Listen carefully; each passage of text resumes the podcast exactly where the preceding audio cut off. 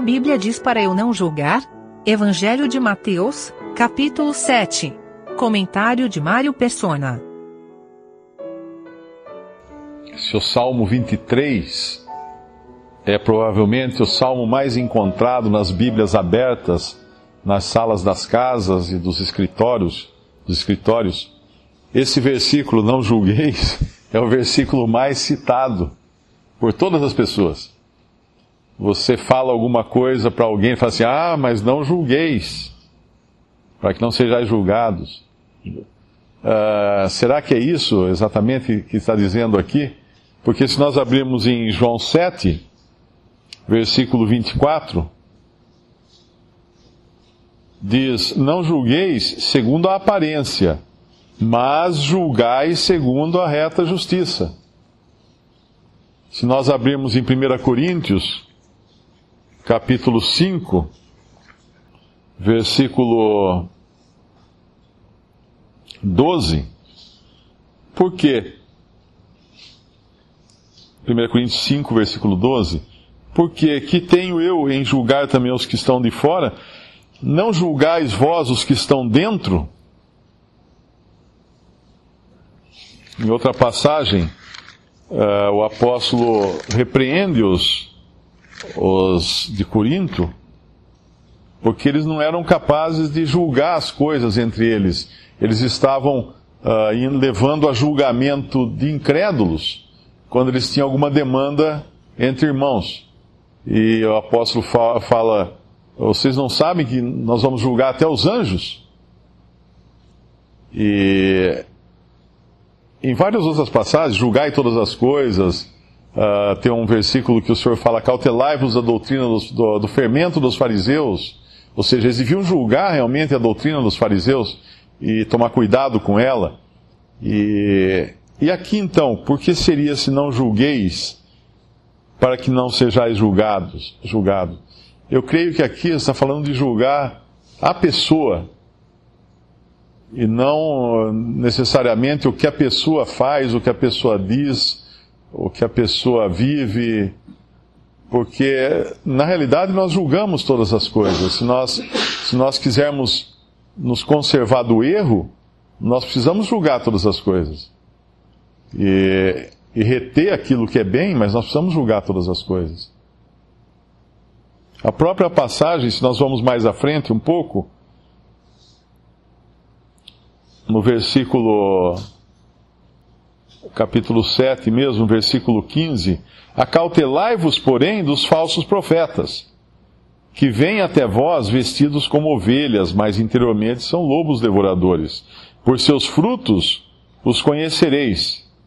Porventura colhem-se uvas dos espinheiros ou figos dos abrolhos? Assim toda árvore boa produz bons frutos, toda árvore má produz frutos maus. Uh, mais à frente, Versículo 20: Portanto, pelos seus frutos os conhecereis. Isso é um juízo também que nós fazemos daqueles que professam uh, crer.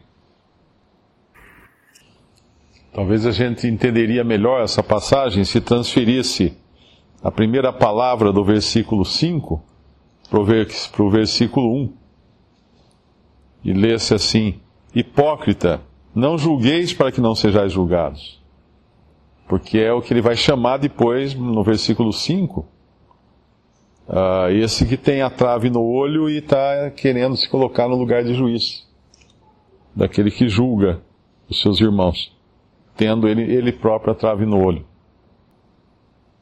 É, uma, é, uma, é um aviso de cautela também, porque aquele que julga, ele está sujeito também ao escrutínio. No momento em que você acende a luz para para julgar, como o irmão deu o exemplo da luz, ela pode se virar contra você também. Então, o juízo próprio é o primeiro juízo que nós temos que fazer. O julgamento próprio é importante. É o primeiro que vem, porque se nós não pudermos julgar todas as coisas, nós não poderíamos aplicar o versículo 6, que fala: Não deis aos cães as vossas coisas, as coisas santas, nem deiteis aos porcos as vossas pérolas, para que não as pisem com os pés e voltando-se vos despedacem. Se esse não julgueis fosse algo tão genérico, eu não poderia julgar quem, quem são esses porcos e quem são esses cães. Eu deveria aceitar todos como ovelhas e não como cães ou porcos. Mas Deus nos dá, sim, sabedoria, discernimento e principalmente a Sua palavra e o seu Santo Espírito para julgarmos todas as coisas. Podemos não, não poder, talvez às vezes não podemos julgar as, os desígnios do coração de uma pessoa, as intenções do coração de uma pessoa. Porque Deus conhece os corações. Mas os frutos, nós, nós, nós enxergamos os frutos. Ah, o modo de andar, nós vemos o modo de andar. As palavras que a pessoa, que sai da boca da pessoa, nós ouvimos as palavras. A doutrina que ela professa, nós, nós ouvimos a doutrina. E essas coisas, se nós não julgarmos essas coisas, nós vamos cair em erro.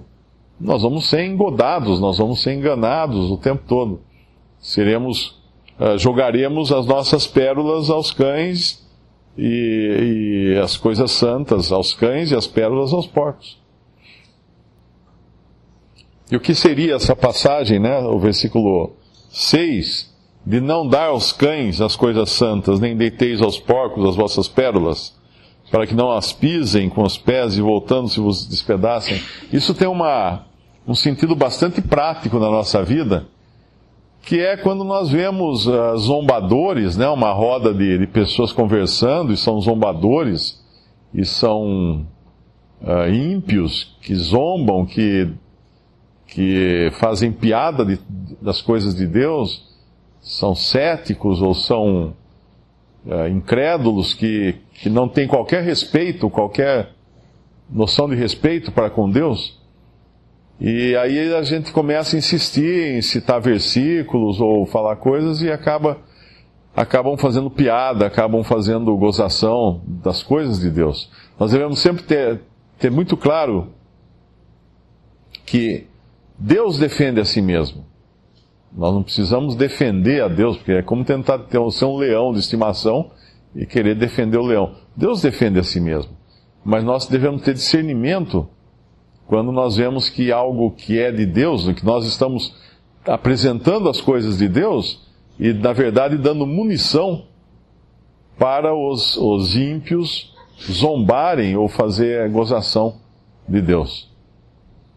Por isso que um cristão, por exemplo, jamais deveria contar uma piada de Deus. Às vezes a gente vê alguém falar assim, ah, porque São Pedro no céu, porque Deus, não sei quem morreu, foi lá para Deus tal. Conte uma piada dessa para um incrédulo e você vai escutar outra.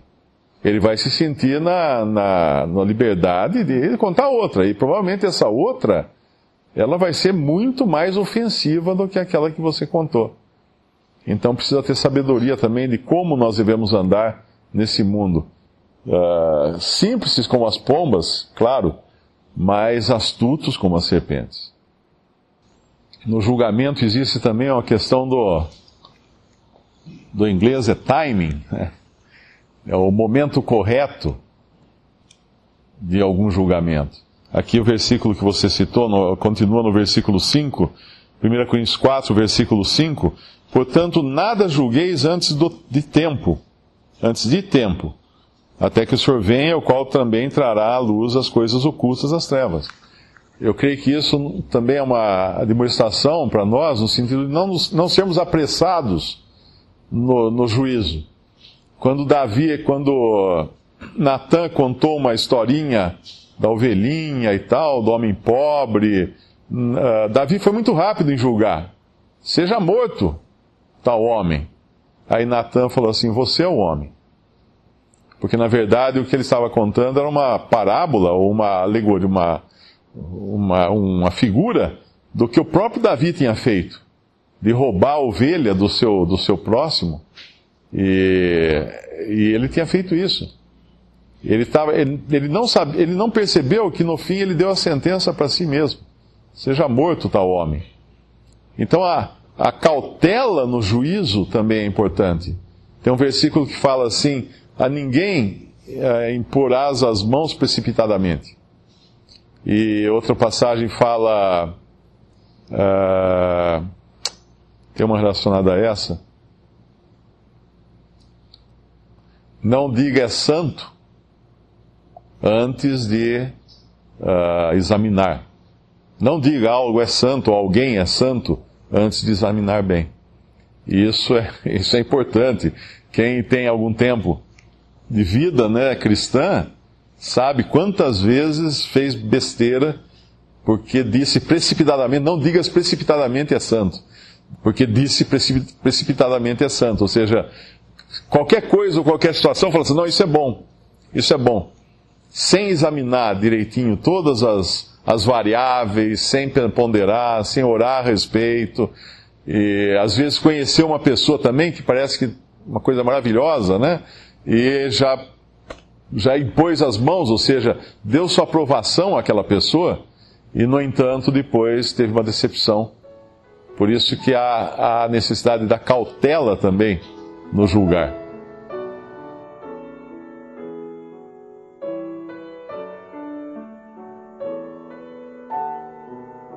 Visite respondi.com.br. Visite também 3minutos.net.